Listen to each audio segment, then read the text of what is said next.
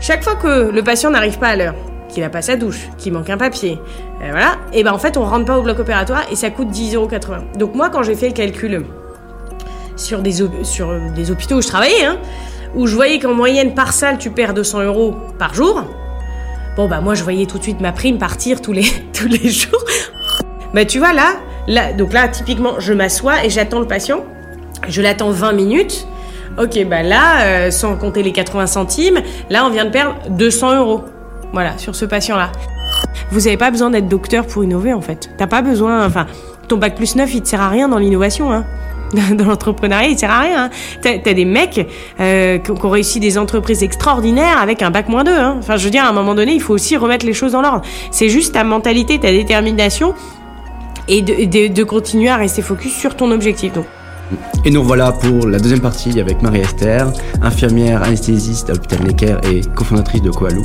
Et dans cette deuxième partie, ben, on va aborder tous les sujets du business model autour euh, de sa solution et euh, comment on peut repenser le système de soins pour remettre l'infirmière et l'infirmière au centre de ce système et créer celui de demain.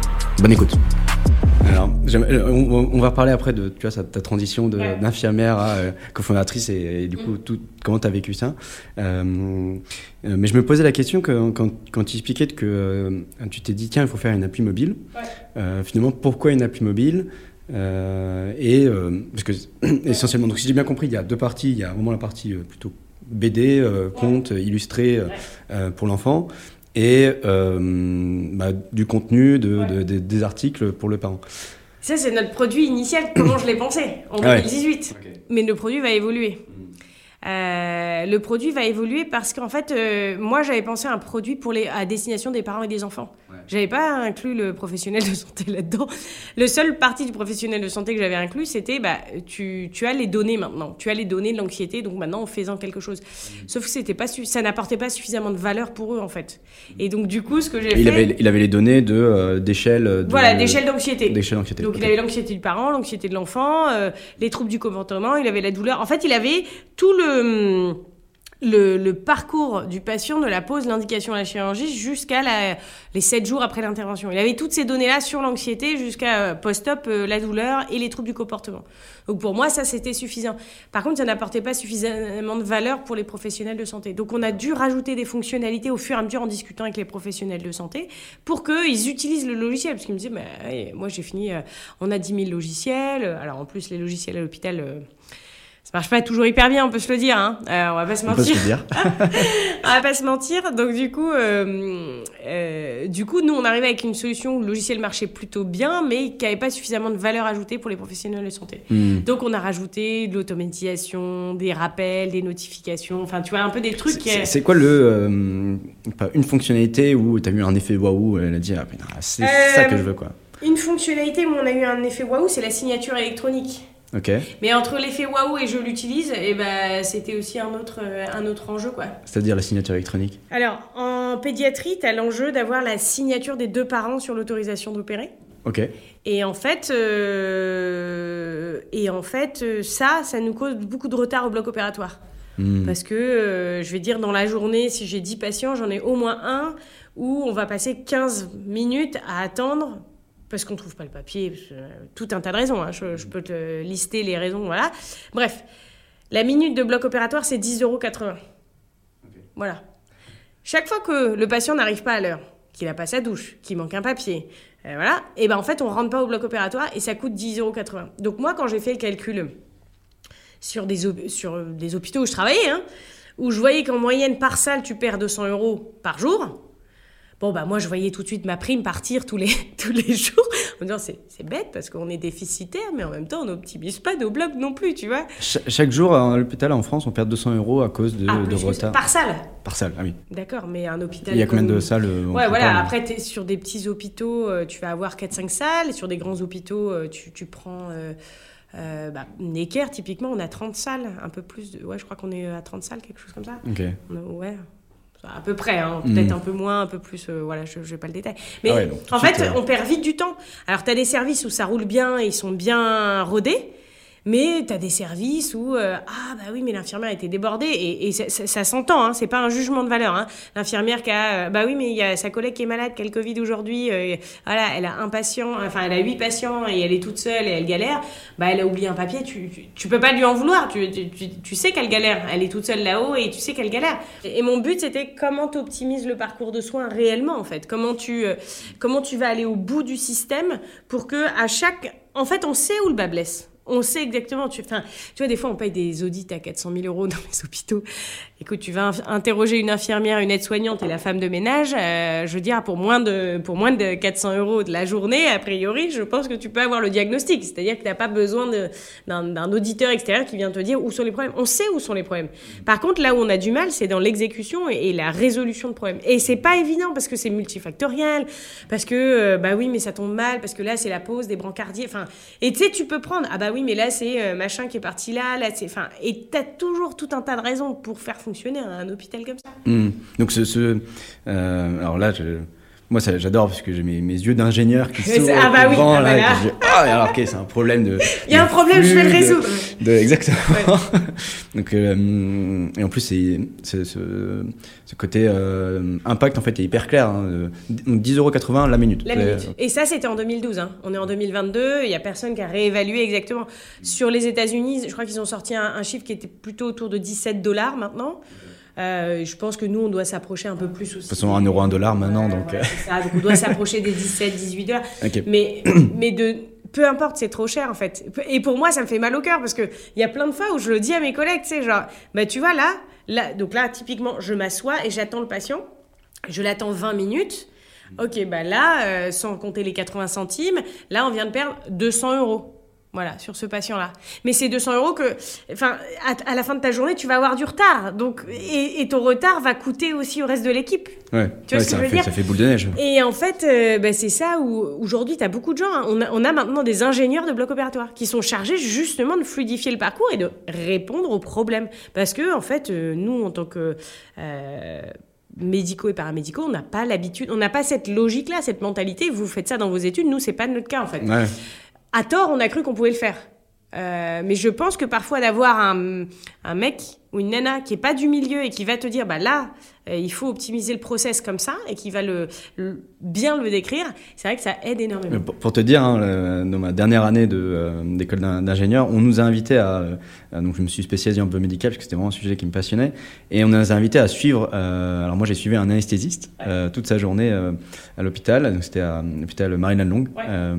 et et on l'a suivi du coup au bloc et on a, a assisté à une opération. Alors, opération à cœur ouvert, euh, moi j'étais pas prêt. Hein, ouais, faut s'accrocher. m'a dit, la, la, chirurgienne m'a dit, alors si jamais vous vous sentez mal, euh, vous le dites pas, vous vous asseyez. Je me suis assis direct. Voilà.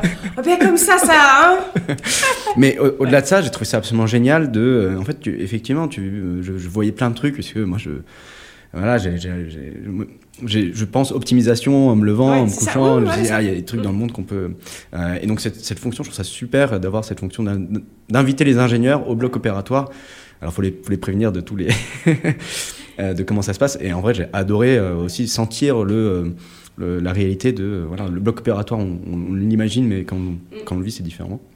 Donc euh, vraiment, j'adore ce que, ce que tu racontes. Et du coup, on est vraiment dans cette... En tout cas, moi, dans, dans la manière dont j'ai conçu le logiciel, j'étais dans l'optimisation. C'est-à-dire que, par exemple, j'envoyais des rappels par mail à J-7, J-3, mmh. J-1, et sur chacun des rappels, il y avait une fonction. Mmh. Le rappel de J-7, il est pour, OK, prépare ton enfant. Le rappel de J-3, il est, n'oublie pas la signature électronique, et si ton enfant, il est malade, tu me le dis. Parce que pareil, le, le gamin qui est malade, qui arrive au bloc qui a 37,9, on ne l'opère pas. Parce que euh, un enfant qui est, euh, qui est, qui est infecté, c'est un enfant où tu vas avoir plus de problèmes que, de, que le, bien, le bien fondé de ton opération. L'enfant, il n'arrive pas le matin avec un, un fébricule ou, un, ou une fièvre à, 10, à 38,5 à 7h59 en passant le pied de la porte. Généralement, il a eu le nez qui coule, il a toussé, ou il a vu des... Enfin, tu vois. Et pour moi, c'est, OK, comment ça, on l'anticipe? Parce qu'on peut l'anticiper, en fait. Mm. Et donc, entre-temps, ils ont développé les appels de la veille. Ils se sont rendus compte qu'en développant les appels de la veille, bah, ça fonctionnait un peu mieux. Enfin, voilà, il y a plein de fonctionnalités qu'on a développées comme ça, où on s'est dit, mais attends... Euh, euh, nous, on veut savoir ce qui se passe. Et, et, ce qui est intéressant, ça, ça va te plaire, c'est que par exemple, nous, on s'est dit, à J plus 7, on va mesurer ce qui se passe. Juste sur les troubles du comportement. Ouais, pour revenir sur ce que tu disais au début, hein, les, Les les- gens n'aiment pas. Ouais. Bah oui, parce que du coup, maintenant que j'ai l'information, enfin, qu'est-ce que j'en fais? Ouais. Bah justement, en fait, tu fais quelque chose maintenant. T'as l'information. Et en fait, nous, ce qui nous arrange, c'est quand le patient il sort, il est plus à l'hôpital. Donc c'est plus mon problème. Sauf que moi, mon but, c'est de dire, bah non, il faut penser en parcours. Donc tant que le patient il n'est pas rentré avec, euh, je vais pas dire zéro douleur, mais en tout cas une situation confortable suffisamment pour lui, avec euh, des antalgiques à la maison, etc. Tant qu'il n'y a pas ça, bah, on ne devrait pas être tranquille en fait. Euh, bon, d'ailleurs, les gens où ça va pas, ils vont finir par revenir à l'hôpital, mais on pourrait le détecter. euh, on pourrait le détecter. Et donc moi, mon but, c'était de dire, ok, mesurons les, les troubles euh, psychologiques post-up, là, voir si- s'il y en a. Et il y en a. Et il y a des, du coup, il y a des professionnels de santé qui, aujourd'hui, qui font quelque chose de, de cette information Non, pas encore. on est au début, on est, C'est au moi- début. c'est mon combat. hein. Chacun Ok. son combat. Le combat, il prend, il prend du temps. Mais déjà de le mesurer, c'est aussi, tu vois, quand je vais faire les bilans dans les établissements de santé qui utilisent notre logiciel, je vais leur dire, bah voilà, vous avez tant de patients qu'à utiliser. Alors généralement, euh, on arrive à un taux de connexion entre 60 et 70% dans les meilleurs des cas, hein, euh, bien sûr. C'est-à-dire un taux, taux de Euh, connexion ça veut dire les gens qui utilisent la plateforme. Ok, donc Ok. euh, 60% des, ça veut dire des professionnels. 60 des parents Des parents, utilisent le, le logiciel. Ok, Ah, c'est énorme. Euh, oui, bah, des fois c'est bien, et puis tu as d'autres euh, établissements où bah, c'est moins parce que bah, ça rentre pas dans tout un processus. Mais... Et là, moi, je vais voir les- les- le directeur d'établissement et je vais lui dire voilà, sur ces 70%, vous en avez eu tant qui ont eu mal, vous en avez eu tant qui ont eu des troubles psychologiques et vous en avez eu tant. Et là, c'est là où il voit l'impact en fait. Et là, je lui dis bah voilà, vous êtes en train de faire quelque chose déjà parce que vous préparez psychologiquement. Tu vois? Et déjà là, en fait, ça commence à rentrer. Donc moi, mon, mon, mon, mon combat, il est là. Il est comment Même si tu n'utilises pas tout de suite la donnée, tu l'as la donnée pour l'instant. Tu vois, tu, avant tu l'avais pas, maintenant tu l'as. Donc c'est après qu'ils vont commencer à mettre en place. Mais le processus de changement, il s'accompagne.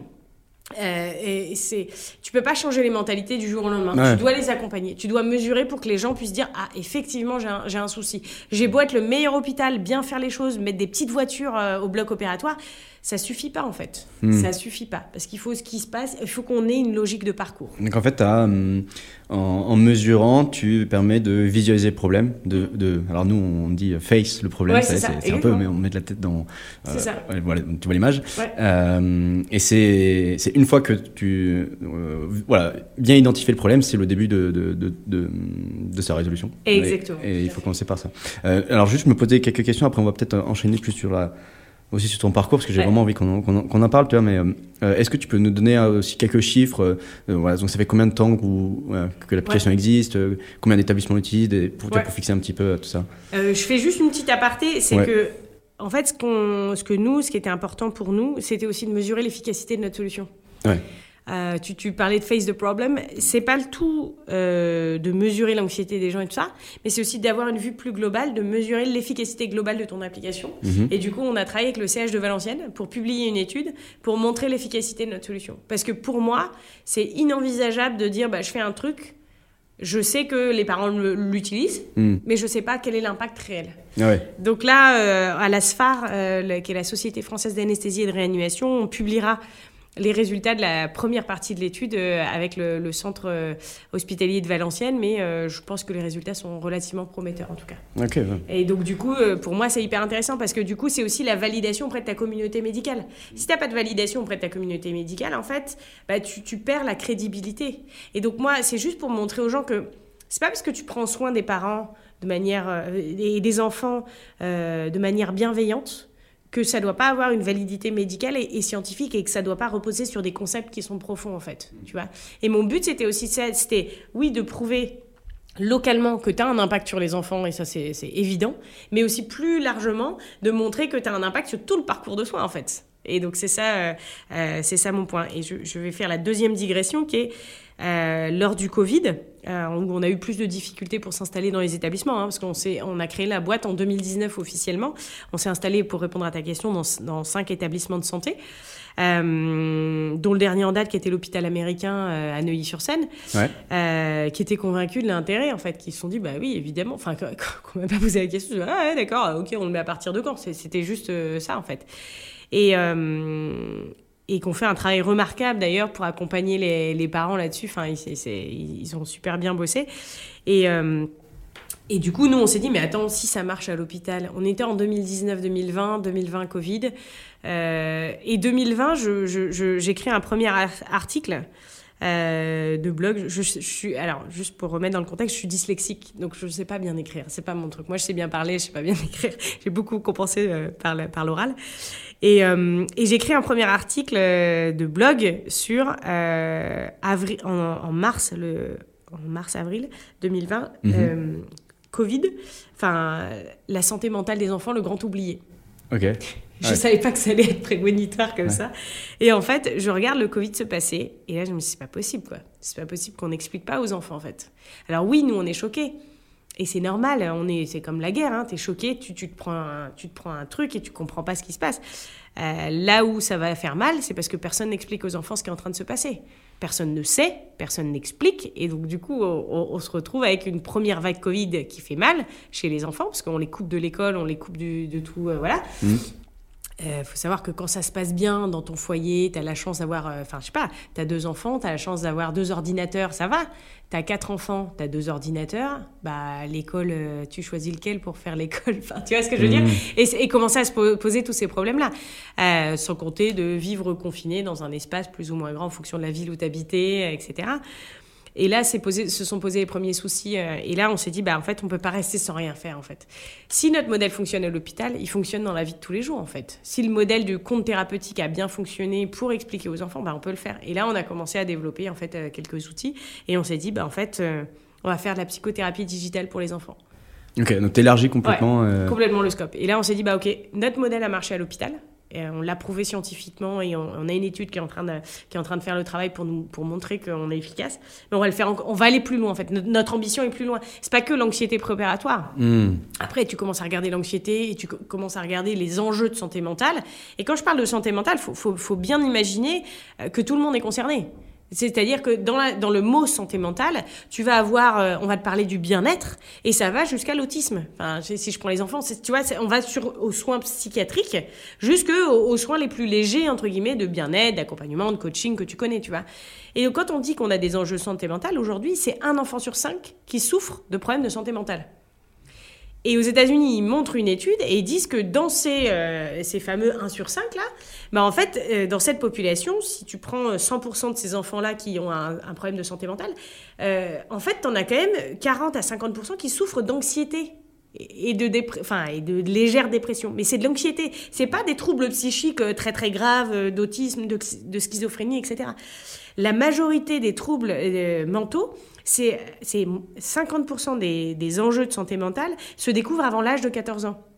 Et tu comprends mon, que j'allais dire mon cœur bourre un peu pour ce sujet-là de la santé mentale.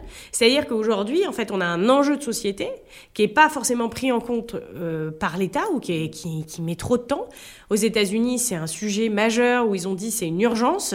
En Angleterre, ça commence à, prendre une pareil. Hein, ils ont enfin, je, regardais, euh, je crois que c'était au mois de mars, c'était plus 400 000 euh, consultations en fait pour des gamins qui n'allaient pas bien en fait, qui était juste qu'elle est pas bien.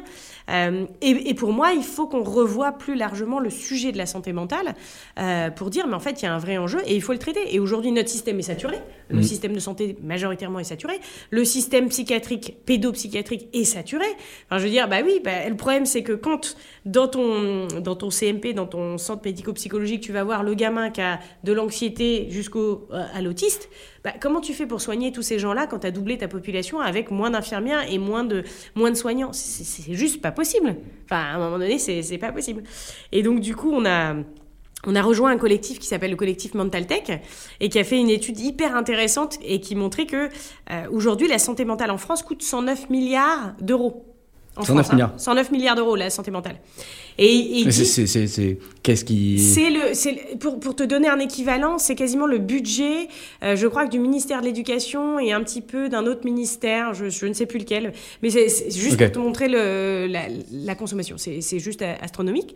Et ils disent dans l'étude qu'ils ont réalisée avec euh, Sapiens que euh, que si tu utilisais par exemple les technologies, tu pourrais gagner 15 milliards d'euros sur ces 109 milliards d'euros, tu pourrais gagner 15 milliards d'euros juste en utilisant des technologies qui vont... C'est basé sur, sur, quoi? Comment ils, trouvent ce chiffre? Eh bah, du coup, ils ont... Bah, alors, c'est l'étude Sapiens, donc moi, je pourrais pas te dire... Euh, non, pas ils ont... en détail, mais tu vois... en fait, ils ont montré l'impact de ces solutions, euh, l'impact des solutions de santé mentale sur les gens, en fait, et quelle économie tu pourrais faire. C'est-à-dire qu'à chaque fois que, par exemple, tu vas utiliser notre appli, tu vas pas voir, je sais pas, parce que ça tu vas utiliser notre appli de psychothérapie digitale, au final, tu vas pas aller voir un psychologue parce que ça t'a fait du bien et ça correspondait aux soins que tu avais besoin. Hein. D'accord Je dis pas qu'il faut absolument, tout le monde doit passer par de la psychothérapie digitale. Ça correspond à certains profils, quand on a besoin, sur certains sujets. Euh, pour préciser, ça prend quelle forme? C'est quoi un exemple ouais, ouais, nous, on a développé une appli sur lequel, en fait, euh, bah, les enfants, un, tout un programme de 21 jours sur lequel, pendant 21 jours, les, enfants vont faire des activités. C'est divisé en phases thérapeutiques et sur chaque phase, en fait, ils vont faire des activités pour apprendre à gérer leur respiration, à faire de la cohérence cardiaque. Enfin, voilà. On a développé tout un, tout un programme là-dessus. D'accord? Euh, Et en fait, il montre que, bah, du coup, là, tu fais des économies sur la santé, par définition. Quand tu vas pas voir un psychologue, quand tu vas mmh, utiliser une mmh. solution qui va te coûter moins cher que ce que le psychologue peut faire, ou en complément d'un psychologue, mais je sais pas, tu vas voir un psychologue, puis ensuite il va te prescrire un, outil digital, bah, ça, consomme moins en termes d'argent, hein, je parle d'économie, tu consommes moins de ce côté-là en termes de dépenses publiques. Et donc, du coup, c'est là où tu vas retrouver tes 15 milliards d'économies. Ok. Donc, tu réponds un peu à ma. J'avais posé la, la, question finalement pourquoi aussi de dire euh, tiens, je vais faire une application mobile pour résoudre euh, ces problèmes. C'est que bah, tu as un effet euh, d'échelle et de. tu as un peu un. Ça fait aussi un peu un double numérique, quoi. Tu, tu, tu, tu recrées le, le, des je vais pas avoir le bon terme, hein, mais des espèces de, de, de clones de, euh, de, médecins, mais dans ta poche, quoi. Enfin, il y a un peu de ça, et après, en même temps, euh, alors là, si tu dis ça, tu vas faire frémir toute la, la communauté médicale et on dit, ah, on peut pas remplacer le digital. Non. Et c'est le mauvais terme, je précise. non, non, non, non, non, mais je, je, je, le dis bien parce que, euh, parce qu'en fait, tu as, beaucoup de gens qui disent, attention au digital, c'est méchant. Ou... Non, non, en fait, il faut bien comprendre que sur certaines indications, dans certains cas, quand c'est bien mesuré, ou peut-être nous, Personnellement, nous, ce qu'on fait, c'est qu'on a une évaluation par une psychologue avant qui vérifie que c'est approprié en fait la solution. Si c'est approprié pour toi, mais tant mieux. On gagne, enfin, je vais pas dire on gagne de l'argent entre guillemets pour la sécurité sociale, mais tout le monde est gagnant. L'enfant, il n'a pas besoin de se déplacer. Le parent, il n'a pas besoin d'organiser le déplacement de, la psychologue. De ah oui, il y a le foot à cette heure-ci, il y a la musique, il y a le machin. Il faut que j'aille récupérer le deuxième, sans compter qu'il doit aller chez le psy. Enfin, tu vois ce que je veux dire? C'est une organisation, une charge mentale pour les parents qu'on peut économiser. Et donc, sur certaines euh, situations, ça, a montré de l'efficacité. Enfin, je veux dire, euh, je reviens sur mon sujet de l'anxiété préopératoire. Ils ont montré iPad versus anxiolytique, qui s'appelle le midazolam. L'iPad est quasiment plus efficace que l'anxiolytique. Donc, à un moment donné, on peut se cacher derrière notre petit doigt, mais la technologie, la technologie, parfois, a des effets positifs. Il faut savoir bien l'utiliser, enfin voilà, à raison. Euh, il faut qu'il y ait, bah oui, parfois un accompagnement médical, mais parfois non. Euh, on, va, on, va, on, va, arrêter de se, mentir parce qu'on est, une communauté, enfin voilà, en France on est très très médical et il n'y a pas de souci. Parfois ça, ça, nous vaut un système qui est très très bon, mais je pense que parfois on peut aller au-delà. Je pense que sur certains cas, sur certaines euh, indications, et je précise bien sur certaines indications, bah, il y a des trucs qui marchent hyper bien. L'accompagnement pour arrêter de fumer, enfin voilà, il y a des trucs aujourd'hui où ils ont montré qu'une appli sur la dépression qui accompagnait les parents, qui accompagnait les pardon, les adultes avaient des, super bons euh, effets, même à long terme. Il y avait moins de gens qui retombaient dans la dépression grâce à une appli que, euh, que quelqu'un qui serait passé par la psychothérapie standard. Ça ne vaut pas pour tout le monde, encore une fois, mais c'est la recherche qui commence à montrer qu'il y a un intérêt pour le digital. Il serait temps en 2022 qu'on commence à écouter aussi la recherche et que bah il faut pas acheter l'eau du bébé avec le beurre. Enfin on se dit ah là là pas d'écran pour les enfants donc on met rien. Enfin tu vois c'est un peu des fois on, va du tout au tout. Oui il y a du y a du digital, il y a du bien dans le digital, il y a du moins bien dans le digital. Oui c'est comme tout. Par contre il faut prendre ce qui est bien et aller le pousser au maximum de ses possibilités parce que en fait il faut arrêter aussi encore une fois de se cacher derrière son petit doigt. On va avoir de moins en moins de médecins non, parce que je, je, veux dire, on, peut continuer en fait à ce, débat-là, et, et c'est, enfin, un débat qu'on a avec beaucoup d'infirmiers. On a de moins en moins de médecins, mais qui gardent toujours leurs prérequis. On ne prépare pas les, les infirmières à se dire, bah, alors si, là, on vient de créer les fameuses IPA, les infirmières de pratique avancée. Mais on prépare pas en fait la génération d'infirmières d'aujourd'hui à prendre un peu plus de responsabilité parce que demain il y aura pas assez de médecins. Mais c'est pas grave, non non, on continue, chacun sur son prérequis, on va pas sur les plates-bandes de l'autre. Mais c'est ridicule. Il y a plein de tâches que le médecin fait qui a aucune valeur médicale. Je veux dire, à un moment donné, remplir un dossier, ça n'a pas de valeur médicale. Là où le médecin a une réelle plus-value, c'est quand il va l'autosculter. Parce que moi, j'ai pas son oreille, j'ai pas son expérience, j'ai pas tout ça. Quand il va analyser le CG, bah moi, j'ai pas cette expérience-là. alors, qu'est-ce qui, qu'est-ce qui fait que on ça, ça bouge pas si vite. euh. J'aurais plein de réponses, mais je sais pas si je vais les donner là. Mais non, non, c'est- des mentalités longues à changer. Hein. Euh, c'est encore une fois, on est dans une société un peu, euh, allez, je vais oser le mot, un peu patriarcale encore, euh, qui a toujours été habituée à à, à écouter bah, le, le fameux docteur. Hein, Enfin, faut bien se remettre dans l'époque de euh, il y a 50-60 ans. L'infirmière, c'était une nonne. Hein, euh, voilà, ça a été une nonne. Et, euh, et donc, euh, voilà, le docteur, c'était le grand docteur qu'on écoutait tout le temps et jamais on le contredisait. Et, et encore une fois, pardonnez-moi pour la communauté de médecins, j'ai beaucoup de respect pour ce que vous faites, mais je trouve qu'il y a beaucoup de tâches aujourd'hui que vous faites qui n'a pas de valeur médicale. À quel moment, enfin moi je, discutais avec un chirurgien l'autre jour, il me dit Marie-Esther, je n'en peux plus remplir les dossiers euh, entre Doctolib, mon logiciel, puis après le mettre dans ma clinique, et etc. Dit, ça, ça n'a pas de valeur. Là où tu de la valeur, c'est quand un chirurgien opère, c'est quand, euh, enfin tu vois.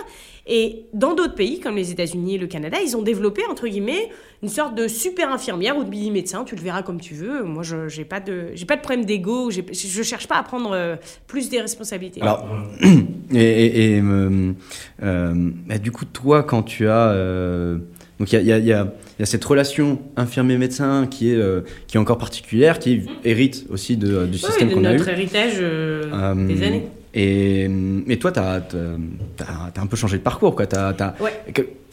Est-ce que ça, il y a eu des. des- est-ce que tes interactions ont changé? Est-ce que y a des la perception est un peu différente? Euh, Est-ce que ça fait changer les, oui, les- oui, les oui, choses sur toi? c'est- évident que ça change. Et puis après, c'est aussi moi qui me suis positionnée. C'est- En fait, tu as deux choses. Tu as comment les gens te perçoivent et comment toi, tu te perçois toi-même. Tu as un vrai travail à faire déjà sur comment toi, tu te perçois. Parce que pendant des années, dans tes études, on t'a dit que... Enfin, moi, quand j'ai fait mes études, euh, c'était pas si loin, 2006-2009, ça fait euh, 12 ans, quelque chose comme ça. Euh, moi, on m'a appris que mon rôle d'infirmière, c'était 70% sur prescription. Sur prescription, ça veut dire que tu n'as pas d'autonomie hein, de pensée. Euh, tu, tu- typiquement, je te donne, tu dois faire tel médicament à telle dose pour tel patient. D'accord? Moi, bah, je, je vais juste l'appliquer, je vais choisir le, enfin, le sérum, la quantité, le, le- le diluer, mais tout est très protocolé, Hmm. entre guillemets. Tu prends pas de décision, quoi. Non. ouais. Non. Et après, on m'a dit, tu as 30% qui est du soin, euh, comment ils appelaient ça? Soin propre. Soin propre, donc je dois. euh, donc, euh, généralement, c'était relié à la toilette, euh, les soins de nursing, la discussion avec les gens. Enfin, tu vois, mais quand je te dis, c'est- gentillet, quoi. C'est Mm. c'est pour être gentil avec les gens et c'est. Voilà. Euh, donc il, a fa- il faut sortir de cette mentalité-là. En faisant mes études d'infirmière anesthésiste, déjà on est sorti un peu de ça. Hmm. Où on te dit, non, là en fait, euh, t'arrêtes, euh, là tu réfléchis en fait. Tu t'arrêtes, tu te poses deux minutes, tu réfléchis à c'est quoi l'impact de ce médicament et euh, qu'est-ce que tu recherches en visant ça, pourquoi tu fais telle chose, à quel moment? Ça existe depuis longtemps, cette euh, formation? Oui, Ouais. un infirmière anesthésiste, ouais, ça, Ouais. ça existe depuis euh, oh là, 40, 40 ans, je dirais. Je Ok, pense, ok. hein, les- Et il y, y en a, d'autres de, de, de, de ce genre, du coup euh, D'autres spécialités, ouais, il y a, y a infirmière. Alors, c'est, on est, je, je vais pas dire, ça va être très. euh, voilà. Je pense qu'on est le, le top du top en termes de. Euh, De spécialisation Ouais, voilà. Mais après, c'est forcément c'est une IAD qui dit ça pour, enfin une infirmière anesthésiste qui dit ça pour sa spécialité. Donc la, formation, Enfin, elle, elle est là, en fait. Oui, c'est pas un problème de formation. Donc, ils ont recréé une nouvelle formation qui s'appelle IPA, mais en fait, ils n'ont pas pris en considération qu'on avait déjà des choses qui étaient là. Tu vois ce que je veux dire? Euh, donc il y a- a, d'autres aspects. Il y a l'infirmière de bloc opératoire. C'est une infirmière qui est instrumentiste, qui va donner euh, du matériel, qui va compter les compresses, qui va, qui sait à quel moment il faut des telle pince au chirurgien parce que cette pince-là, elle a telle fonction, elle connaît la chirurgie, elle connaît les temps. Donc elle aussi, elle a des compétences. Euh, et après, tu as la spécialisation de cadre. Donc les cadres, c'est les chefs des infirmiers. Donc c'est euh, des gens qui font euh, qui font des plannings, euh, qui font. euh, Je, je- métier je te vois un peu hésiter. non, parce que je, je trouve qu'aujourd'hui, le, le métier de cadre, et c'est pareil, hein, il est sous-utilisé. C'est-à-dire qu'aujourd'hui, on leur fait faire des tâches. Enfin, juste pour te donner un exemple, hein, aujourd'hui, tu as des cadres qui font des tableaux Excel toute la journée pour essayer de remplir un, un planning. Hmm. Et je, bah, en fait, c'est, enfin, pour moi, c'est pas ça un cadre. Un cadre, c'est quelqu'un qui met en place une stratégie pour le service. De, ça va être de la formation, ça va être, ok, bah, on se dit que dans. Et en fait, on n'a pas cette mentalité-là à l'hôpital. Typiquement, tu vois, tu te dis, ok, dans 5 ans, je vais en arriver là. Donc, pour en arriver là, je vais former ça. euh, je vais euh, orienter. euh, Enfin, tu vois, et on va faire. On a vraiment une stratégie de mise en place. On n'a pas ça à l'hôpital. On a, je vis dans le quotidien, je, fais telle et telle chose. Enfin, voilà. On n'est vraiment pas dans cette optique. stratégie que je trouve que les infirmières cadres malheureusement sont sont pas encore à la euh, elles peuvent pas s'exprimer à la hauteur de, de ce qu'il faudrait pour moi Et donc, tu, vision tu disais que c'était avant tout une vision qui est de toi-même. Mm. Donc, toi, que, que, que tu as travaillé parce que. Ouais, ça, se travaille. Hein, euh, c'est beaucoup avec mon associé. Alors, mon associé est ingénieur aussi, donc du coup, ça, ça, joue aussi euh, beaucoup sur mm. comment tu te vois.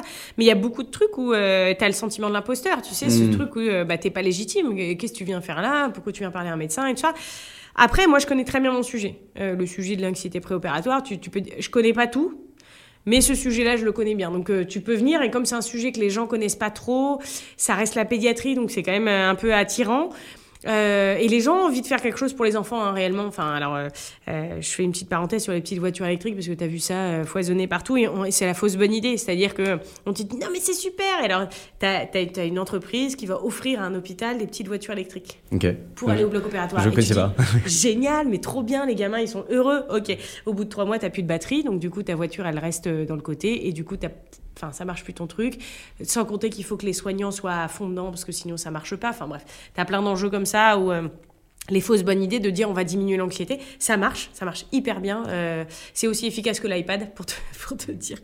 Euh, la, petite voiture électrique, ça marche quand on est dans la volonté de, de se dire euh, d'accompagner les, les enfants jusqu'au bout, dans cette logique, etc. Je ferme la parenthèse. J'ai beaucoup travaillé sur, sur moi aussi. des fois, je me suis pris des claques, des fois, tu t'es humilié. Hein, voilà, il y a des fois, il y a des gens juste qui veulent pas te recevoir, il y a des gens qui s'en foutent, il y a des gens qui sont très concernés, il y a des gens qui sont... Enfin, et je dirais que c'est la majorité des soignants hein, qui sont vraiment euh, démunis. C'est-à-dire, ils te disent, ouais, c'est un sujet, mais j'ai pas le temps. Enfin, franchement, je, suis débordée, j'ai pas le temps. Ok, bah, mon logiciel, il vous le fait tout seul, en fait. Je vous demande pas de le faire, je vous demande juste de prendre le logiciel. Le logiciel peut le faire à votre place, peut vous accompagner, etc. Donc ça, il y, euh, y a eu quand même pas mal de, travail là-dessus. Ce que tu m'avais dit, euh, c'est qu'à un moment, tu tu, tu as pris ton téléphone, tu as passé des, des, des ah coups de fil, des coups de fil, ah bah J'ai appelé je pense que 200 ça, établissements, je pense. C'est un gros travail sur toi ah pour... Euh... Ah, puis là, faut pas avoir peur de la honte. Hein. Euh, et puis, il faut pas avoir peur de se faire balader. À un moment donné, euh, en fait, dans les hôpitaux, tu sais pas qui, qui décide. C'est bête à dire tu vas appeler un hôpital, on va te dire alors attends. Donc déjà tu sais pas par qui passer le premier interlocuteur. Est-ce que c'est la cadre? Parce que si tu passes pas par la cadre, le jour où tu vas le mettre en place et que t'es pas passé par la cadre, elle te défonce. Si tu passes pas par le chirurgien qui est chef, euh, on va, lui il va il va pas utiliser ton logiciel, il va dire non si tu l'as pas présenté. Si tu passes pas par l'anesthésiste, on va te dire non mais attends, euh, tu enfin, euh, as cru que l'anesthésie alors que toi t'es IAD en plus donc du coup voilà. Euh, si tu passes pas, si t'as pas mentionné la DSI, qui est juste l'élément essentiel, si t'as pas la DSI, t'as rien en fait, parce que ton logiciel il tient pas la route. Euh, donc ça a été très très difficile pour moi de savoir. Euh, donc j'ai fait des hypothèses. J'ai dit bon alors ce mois-ci je vais appeler toutes les cadres. ce mois-ci, je vais appeler tous les, je vais essayer d'avoir tous les chirurgiens. J'ai envoyé des, séquences de mails, je les ai appelés, je, voilà. En fait, je me suis fait balourder, enfin pas balourder, mais il y a des fois, je, dans plein d'établissements, je dis Ah, c'est bon, on va signer, c'est bon, je, le sens bien. tu parles un an plus tard, t'as rien qui est signé parce que t'as jamais le bon interlocuteur qui décide. Et parfois, sur certains des établissements, on avait l'accord, euh, l'accord du chirurgien, l'accord de la direction, mais pas l'accord de la DSI. Ou alors, tu avais l'accord de la DSI, euh, mais pas l'accord des autres. Enfin, tu vois. Et c'était des trucs où tu dis, ah, mais c'est pas possible quand même. Et eh ben si, en fait, c'est ça. Est-ce que tu as, un peu des. Alors, c'est peut-être. Euh, rêver de dire ça, mais une recette euh, que, euh, qui permet de maintenant, euh, tu sais comment il faut rentrer dans un hôpital. Après deux ans et demi de prospection, je dirais qu'en fait, ça sert à rien de perdre ton temps avec les gens qui n'ont pas de pouvoir. Hmm. Il y a beaucoup de gens qui parlent beaucoup mais qui n'ont pas de pouvoir. Hmm. et je ne citerai pas de, profession. comment tu sais qu'ils n'ont pas de pouvoir? Parce qu'en fait, ils te font tourner en rond. Euh, c'est des gens qui sont bien intentionnés, ils sont très très gentils et tout ça, et tu passes beaucoup de temps à discuter, ils sont convaincus de ton projet, mais tu sais qu'il avancera pas parce que t'as pas la décision. En fait, ceux qui ont le pouvoir, c'est ceux qui ont l'argent. Et, très clairement, c'est la DSI hein, aujourd'hui qui a beaucoup de pouvoir dans les hôpitaux, parce que euh, c'est eux euh, qui vont bloquer ton projet à la fin, in mmh, fine. Mmh. In fine, ça reste la DSI. Par contre, si tu passes comme interlocuteur premier à la DSI, c'est une erreur aussi parce que. Euh... Ils voient pas l'intérêt métier, eux. Ouais, enfin, ils le voient, mais du coup, c'est très malvenu quand la DSI ou comme la direction impose quelque chose au service. Hmm. Donc, tu as une certaine. Euh, il faut connaître avec finesse le truc de savoir euh, Ok, j'ai déjà parlé à un médecin, je lui en ai parlé, euh, ok, on va pas. Parce qu'il y a des fois où il y a des médecins qui disent On va le présenter à tout le service. Non, non, non, non. non, En fait, déjà, on va déjà avoir l'accord financier et l'accord informatique avant de s'emballer parce que tu fais des déçus, en fait. Hein.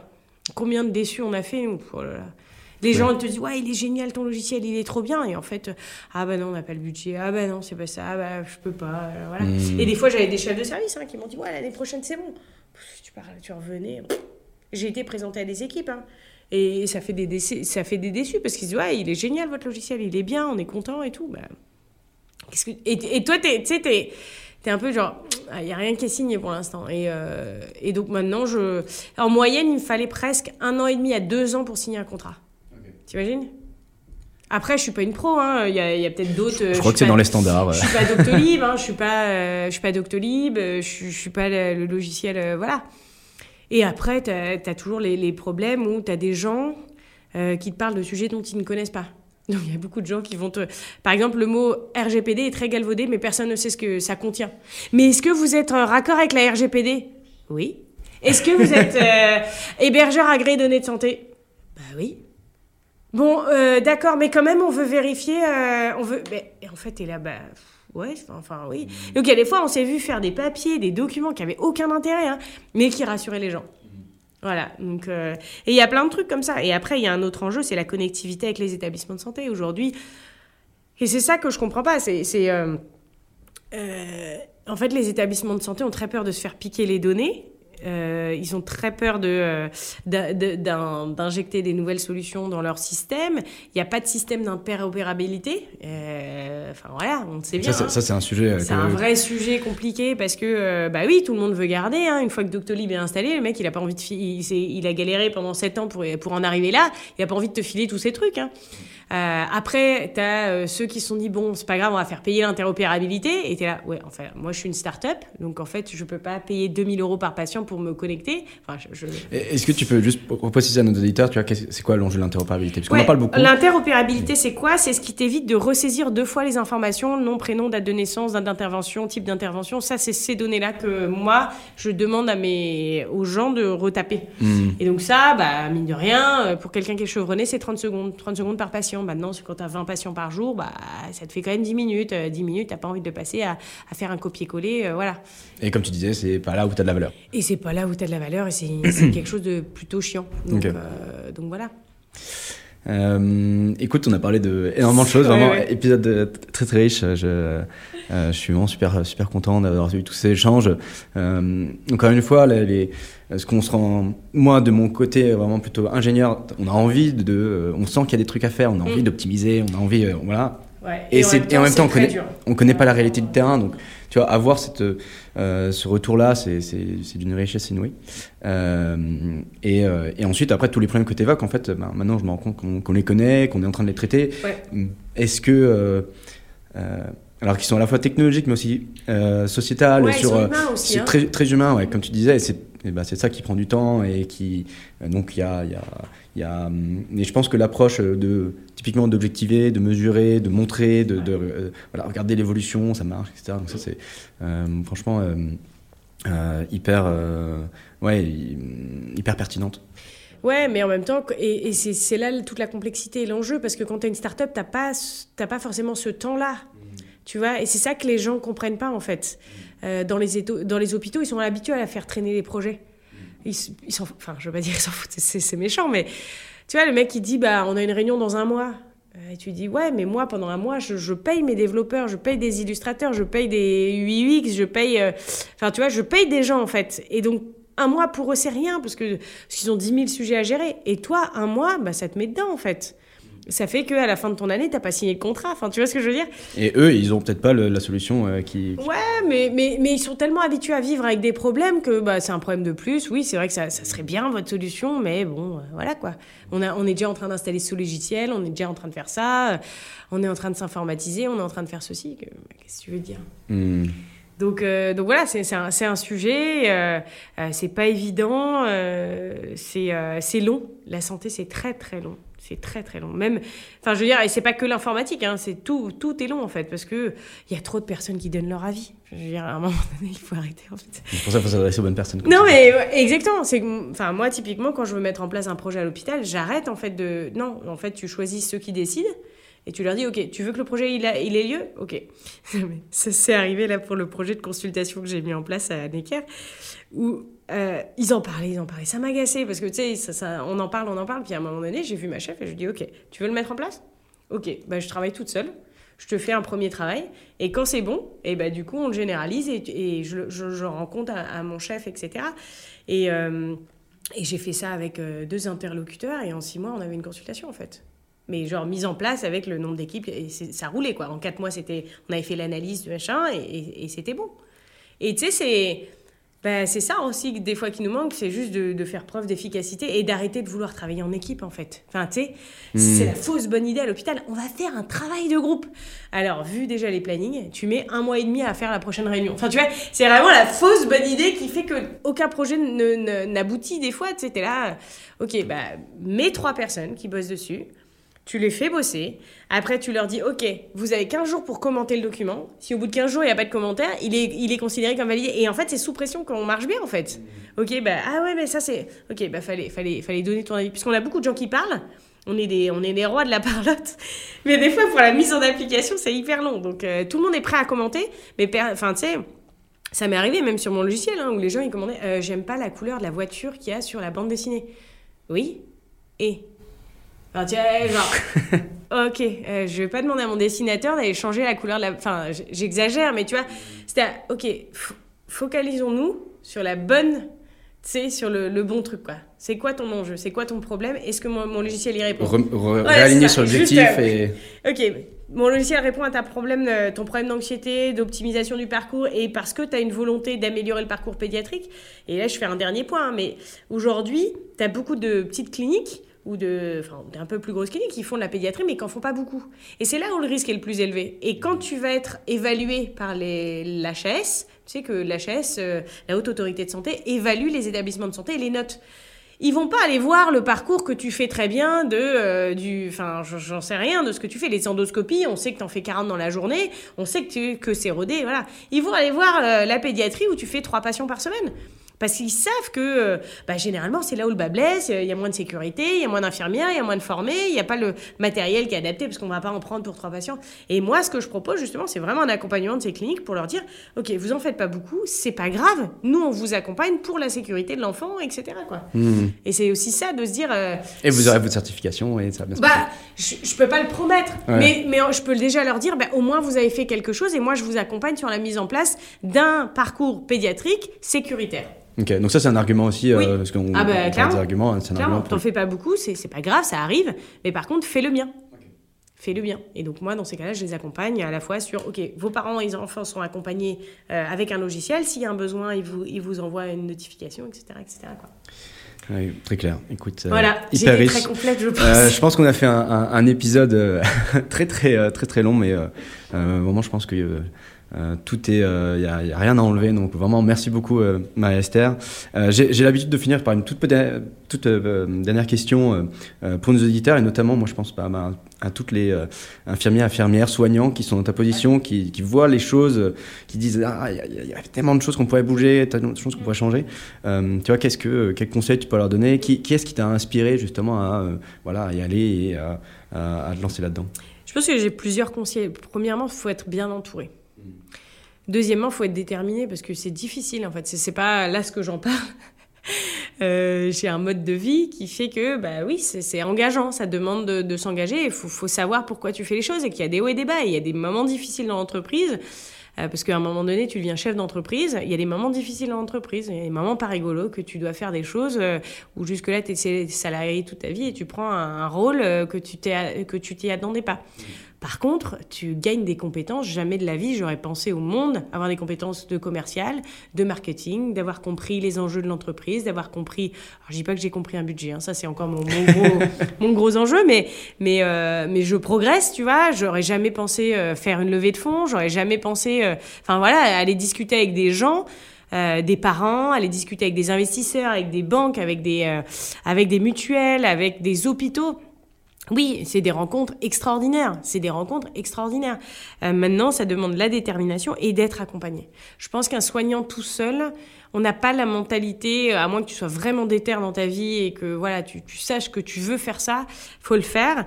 Mais c'est bien d'être accompagné et par quelqu'un peut-être qui n'est pas du métier, je trouve que c'est pas mal. Un ingé, euh, enfin pour le coup, moi je, je, suis très fan de mon associé, mais euh, c'est un mec qui est très carré et du coup qui de temps en temps te dit bah là non, hein, là tu t'emballes un peu, ou alors euh, là oui et tu vas y arriver en fait. Euh, Il y a des, il y a des, enfin si vous avez une super idée et que vous avez envie un peu de la challenger aussi, il y a des incubateurs qui sont faits pour ça. C'est-à-dire j'ai une idée, euh, j'ai envie un peu d'aller la challenger, de la faire travailler, d'aller plus loin. Il y a des incubateurs qui sont faits, alors soit dans la santé mais pas que. Hein. Moi j'ai, t'en connais, tu peux en Ouais, citer euh, bah Willa, nous on a été accompagnés par Willa, W-I-2-L-A qui est un incubateur euh, euh, fait aussi pour les fondatrices qui sont féminines. Et je pense que ça peut aider celles qui n'ont pas forcément confiance en elles ou tout ça et qui sont pas sûres de leur projet à aller au bout de l'idée. C'est-à-dire à dire ok j'ai une idée. Comment concrètement je vais penser au business model, comment concrètement je vais le vendre, à qui je vais m'adresser, qui sont les interlocuteurs? Euh, enfin voilà, et ça peut être un projet dans la santé comme ça peut être un projet ailleurs. Hein. C'est, voilà, si vous êtes soignant, il y a des gens pour vous accompagner. Aujourd'hui, ne le faites pas tout seul. Voilà, vous pouvez. Euh, il y a des incubateurs qui sont gratuits, il y a des incubateurs qui sont un peu payants, mais c'est pas pas une somme astronomique et ça vaut le coup. Ça vaut le coup d'être accompagné euh, et puis de trouver un mentor peut-être si Mhm. vous en trouvez un euh, quelqu'un que vous admirez ou quelqu'un qui a, euh, et pareil qui est pas forcément dans la santé. Et j'ai envie de dire j'ai envie que vous en tant que soignant vous avez le enfin vous avez- vous connaissez le quotidien vous savez ce que c'est vous savez où sont les problèmes en fait. Innover parce que c'est vous qui pouvez le faire. Vous n'avez pas besoin d'être docteur pour innover en fait. T'as pas besoin enfin ton bac plus 9 il te sert à rien dans l'innovation hein dans l'entrepreneuriat, il sert à rien. Hein. T'as as des mecs euh, qui, ont- réussi des entreprises extraordinaires avec un bac moins 2. Hein. Enfin, je veux dire, à un moment donné, il faut aussi remettre les choses dans l'ordre. C'est juste ta mentalité, ta détermination et de, de, de continuer à rester focus sur ton objectif. Donc moi, mon focus, c'est la santé mentale des enfants. Comment comment j'arrive à traiter ce sujet-là? Comment je vais euh, enfin comment je vais donner des outils qui vont permettre d'outiller une nouvelle génération pour faire face aux aléas de la vie? Ça, moi, c'est mon objectif de vie. Donc maintenant, je vais le faire. Je le fais par mon entreprise. Euh, on a fait le choix de l'entreprise. On aurait pu faire une association, mais Mhm. j'avais pas envie. En fait, j'avais pas envie. J'avais pas envie que ce soit dépendant des bénévoles euh, qui ont envie de se donner ou pas envie. Non, j'avais envie que, ok, bah quand tu te donnes dans une entreprise, tu te donnes à fond parce que tu sais que, euh, in fine, c'est pas qu'il y a que un business model, mais il y a un engagement derrière l'entreprise en fait. Et j'avais envie de, j'avais envie de ça. J'ai pas fait une fondation, j'ai pas fait une assos pour ces raisons-là, parce que je sais qu'il y a un enjeu sociétal et qu'il faut qu'on y aille en fait. Et, euh, et aussi, j'appelle les pouvoirs publics, si- s'il y en a qui ont, euh, qui ont des fonctions, à vraiment reprendre le sujet de la santé mentale. On est en train de sortir une étude, enfin, il y a une étude là, Enabi, qui est en train de sortir avec le professeur Richard Delorme, là, sur le bien-être des enfants, mais n'attendons pas d'avoir les résultats de l'étude pour, pour voir que c'est catastrophique, en fait. Enfin, allez voir juste aux États-Unis, allez voir en Angleterre, on n'est pas différents. Nos enfants sont pas si différents que ça. Ils ont accès aux mêmes choses. Donc, moi, je vous invite réellement à prendre ce sujet-là à cœur et de se dire, bah, en fait, la génération d'aujourd'hui, là, euh, nos enfants, en fait, c'est c'est aussi celle qui va nous accompagner demain. hein. Donc, si vous investissez pas ni dans la santé ni dans l'éducation, ça va être compliqué. Mm. Voilà, ça sera mon message de la fin. Eh ben écoute, j'espère que le message est passé. Euh, encore euh, un énorme merci euh, d'être venu aujourd'hui. Euh, et ben, je te souhaite énormément de, bah, de réussite Ouais. pour la suite. Et ben, j'ai hâte de voir ce que ça va donner Ouais. aussi dans, dans quelques années. Donc, ben, je te réinviterai à l'occasion. Ouais, merci beaucoup. Eh ben, merci de nous avoir écoutés. Je vous invite à vous abonner, à nous suivre sur les différents réseaux, Spotify, Apple Podcast, pour ne pas louper les prochains épisodes. Et ben, je vous dis à bientôt. À bientôt! Au revoir.